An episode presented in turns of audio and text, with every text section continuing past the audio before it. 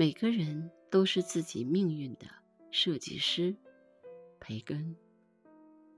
命运的轨迹就像是天上的银河，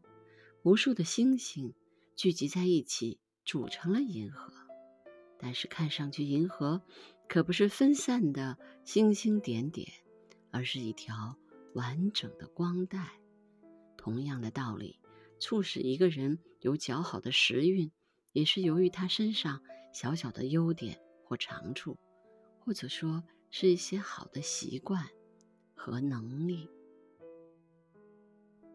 嗯，我觉得这个还是有道理的，特别是一个人有一些比较好的习惯和能力，有小小的优点和他们对于生活的理解，